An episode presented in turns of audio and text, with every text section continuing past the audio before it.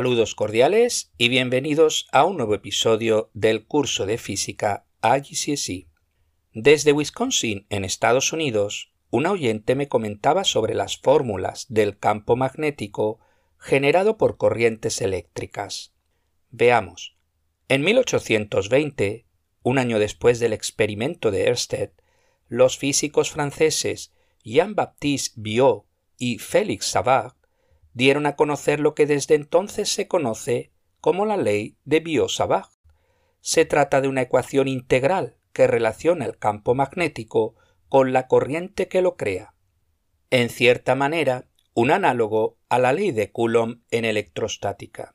En 1831, el francés André-Marie Ampère dio otra ley, que desde entonces lleva su nombre, y que es útil para calcular el campo magnético creado por una corriente, en particular cuando hay alguna simetría.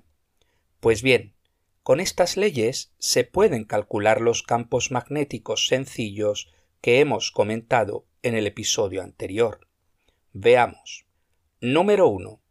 Campo magnético generado por una corriente rectilínea. B es igual a μ0 I dividido 2πr, donde μ0 es la permeabilidad magnética del vacío. Se trata de una constante que vale 4 por pi por 10 elevado a menos 7 newtons por amperio cuadrado. Y es la corriente eléctrica que circula por el conductor rectilíneo. Y R es la distancia desde el punto donde se calcula el campo magnético al conductor. Fijaros cómo el campo magnético es proporcional a la intensidad de corriente e inversamente proporcional a la distancia. Número 2. Campo magnético generado por un solenoide. B es igual μ0 n i todo dividido L donde n es el número de espiras o vueltas del solenoide, I es la corriente que circula a su través y L es la longitud del solenoide. Fijaros cómo el campo magnético es proporcional a la intensidad de corriente y al número de espiras, e inversamente proporcional a la longitud del solenoide. El episodio de hoy lo dedicamos al estudio de las fuerzas magnéticas generadas por corrientes eléctricas en presencia de campos magnéticos, así como el par de fuerzas generado en una bobina rectangular. Veremos sus aplicaciones en el altavoz y el motor eléctrico.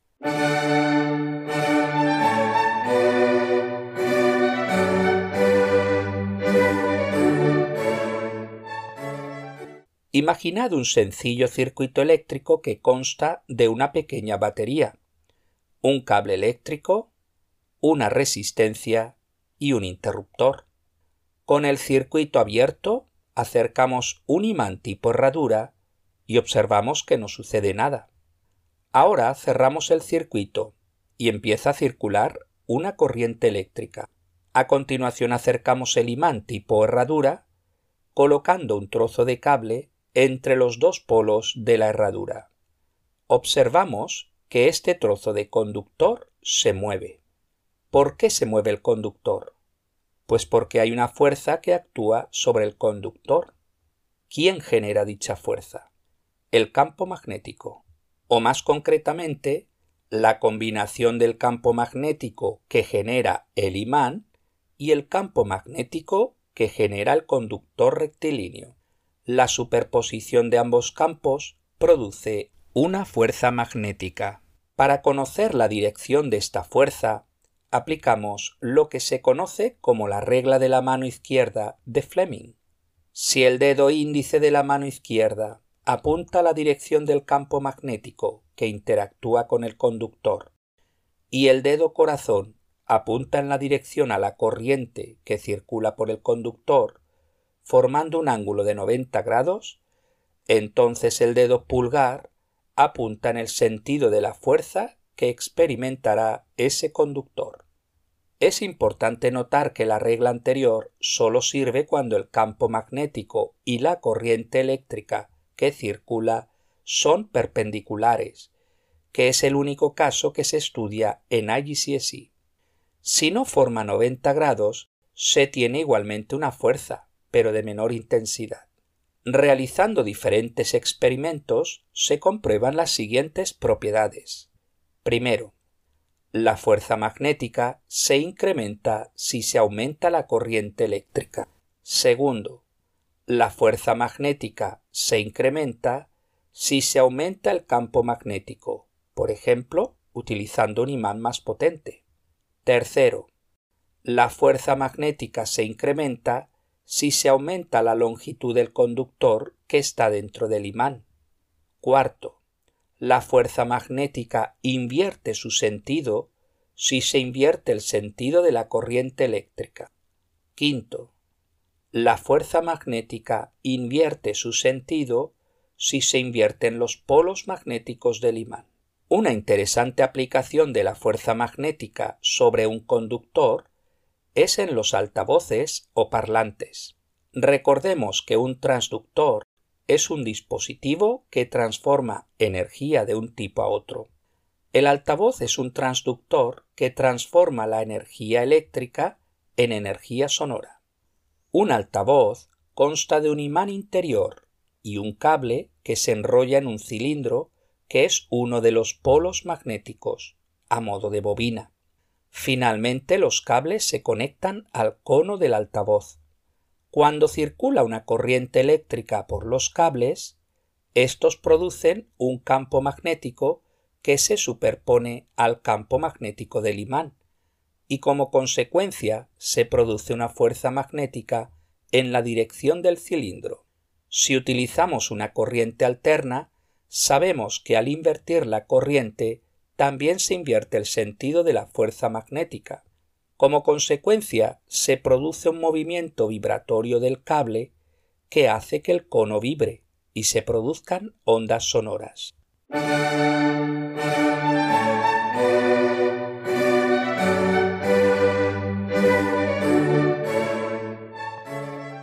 Sabemos que un cable por el que circula una corriente en presencia de un campo magnético, genera una fuerza magnética sobre el cable. ¿Qué sucede si en vez de un cable rectilíneo colocamos un cable rectangular dentro del imán? Resulta que ahora tenemos una fuerza en el lado que es perpendicular al campo magnético, pero tenemos una fuerza de igual magnitud y sentido contrario en el lado opuesto, ya que la corriente circula en sentido opuesto. Los lados que son paralelos al campo magnético no producen fuerza magnética. Tenemos así dos fuerzas de igual magnitud y sentidos contrarios separadas por una distancia. Es lo que se denomina un par de fuerzas, cuya función, sabemos, es producir un torque o momento, que hace girar el cable rectangular dentro del campo magnético. Una aplicación del efecto anterior es en el galvanómetro, que es un dispositivo que mide la corriente eléctrica, pero sin duda una de las aplicaciones más importantes del efecto rotatorio está en el motor eléctrico.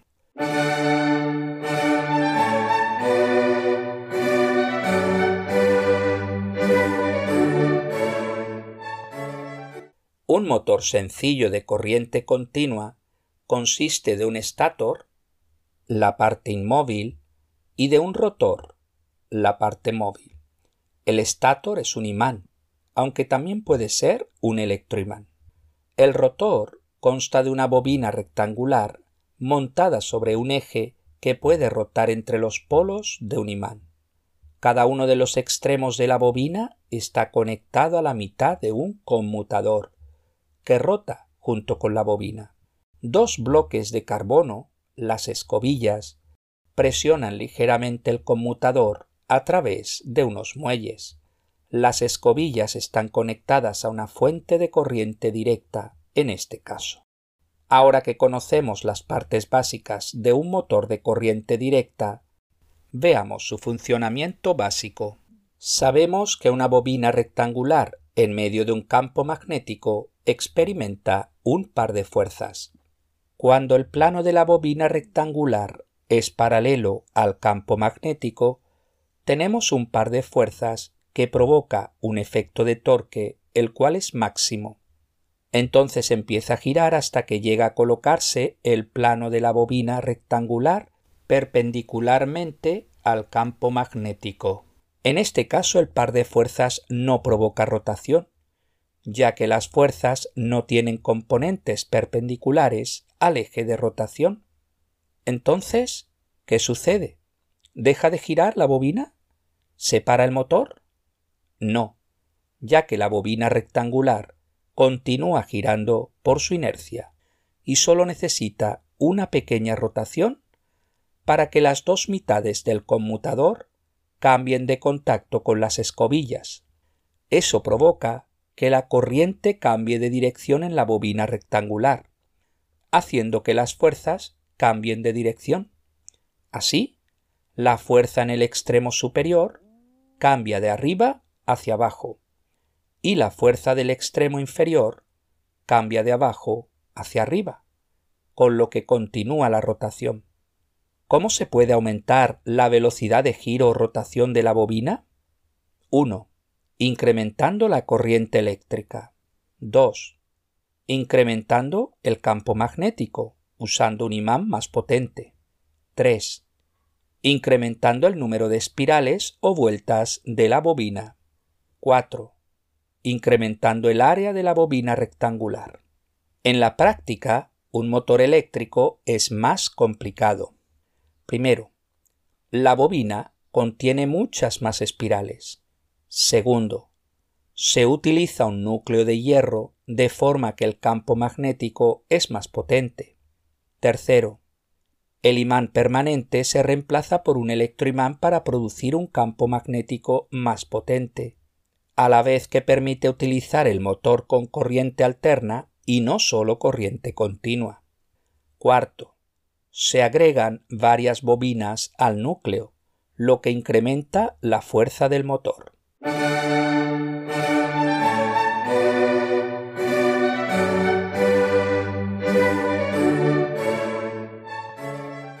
Veamos algunos ejercicios. Número 1. Dibujad los dos polos de un imán y un cable perpendicular al campo magnético del imán. Indicad la dirección de la corriente, así como de los polos magnéticos del imán. Apartado A indica dos formas en que la fuerza sobre el conductor rectilíneo puede incrementarse. Número 1.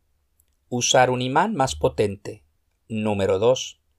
Aumentar la corriente eléctrica. Apartado B. Utiliza la regla de la mano izquierda de Fleming para averiguar la dirección de la fuerza. Veamos un ejemplo concreto. Primero, dibujamos el imán de forma que el polo sur está a la izquierda y el polo norte a la derecha, de forma que las líneas de campo magnético sean horizontales y con sentido hacia la izquierda. Segundo, dibujamos el conductor rectilíneo de forma que su corriente entra en el papel. Tercero, aplicamos la regla de la mano izquierda de Fleming y encontramos que la fuerza magnética está en la dirección vertical y sentido hacia arriba. Apartado C. Indica dos formas en que el sentido de la fuerza puede ser invertido. Número 1. Invierte los polos magnéticos del imán, por ejemplo, girando el imán. Número 2.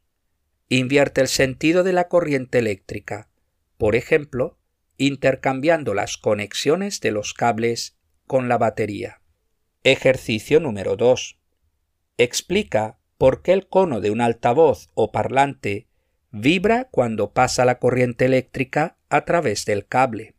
Cuando circula corriente eléctrica a través de los cables en presencia de un imán, se produce un campo magnético que se superpone al campo magnético del imán y como consecuencia se produce una fuerza magnética en la dirección del cilindro. Si utilizamos una corriente alterna, sabemos que al invertir la corriente también se invierte el sentido de la fuerza magnética. Como consecuencia se produce un movimiento vibratorio del cable que hace que el cono vibre y se produzcan ondas sonoras. Ejercicio número 3. Tenemos una bobina rectangular que transporta corriente eléctrica en medio de un campo magnético generado por un imán. Indica qué sucede si, apartado A, incrementamos el número de espirales de la bobina. En este caso, el par de fuerzas que se genera aumenta, con lo que aumenta el efecto de rotación. Apartado B. Invertimos el sentido de la corriente. El sentido de giro-rotación también se invierte. Ejercicio número 4. Indica la parte del motor eléctrico que, apartado A, conecta la fuente de alimentación con el conmutador. La escobilla. Apartado B. Cambia el sentido de la corriente cada media vuelta el conmutador. Ejercicio número 5. Dibujad un imán de forma que el polo norte está a la izquierda y el polo sur está a la derecha. A continuación dibujamos una bobina rectangular en su interior, de forma que se encuentra formando un ángulo de 45 grados con la horizontal. En el extremo inferior de la bobina la corriente entra al papel, mientras que en el extremo superior de la bobina la corriente sale del papel. Apartado A. Dibuja nuevamente el diagrama indicando la posición de la bobina cuando el efecto de torque o rotación 1 es máximo. Plano de la bobina paralelo al campo magnético. 2 es cero. Plano de la bobina perpendicular al campo magnético. Apartado B indica tres formas en las que el efecto de torque o rotación se puede incrementar. Primero, aumenta el número de espiras de la bobina. Segundo, aumenta el campo magnético utilizando un imán más potente. Tercero, aumenta la corriente eléctrica utilizando una batería más potente. Apartado C. Utiliza la regla de la mano izquierda de Fleming para averiguar el sentido de giro de la bobina según la posición inicial dada. Sentido contrario a las agujas del reloj. Ejercicio número 6. ¿Cuál es la ventaja de utilizar un electroimán en un motor eléctrico en vez de un imán permanente? En ese caso, el motor se puede utilizar con corriente alterna. Ejercicio número 7 dibujado un conductor rectilíneo perpendicular al plano del papel, de forma que la corriente sale del papel. A continuación dibujado un imán de forma que el polo norte esté encima del conductor y el polo sur debajo del conductor. Apartado A. Con ayuda de la regla de la mano izquierda de Fleming, averiguar el sentido de la fuerza magnética. En la dirección horizontal y sentido hacia la derecha. Apartado B. ¿Qué sucede a la fuerza del conductor si, primero, la intensidad de corriente en el conductor se incrementa? La fuerza se incrementa. Segundo, un imán más débil es utilizado. La fuerza magnética disminuye. Tercero, se invierte el sentido de la corriente eléctrica el sentido de la fuerza también se invierte. Apartado C. Indica un dispositivo práctico que hace uso de este efecto. Tenemos el altavoz, el galvanómetro o el motor, por citar algunos ejemplos. Pues hasta aquí el episodio de hoy. Muchas gracias por su atención y hasta el próximo día.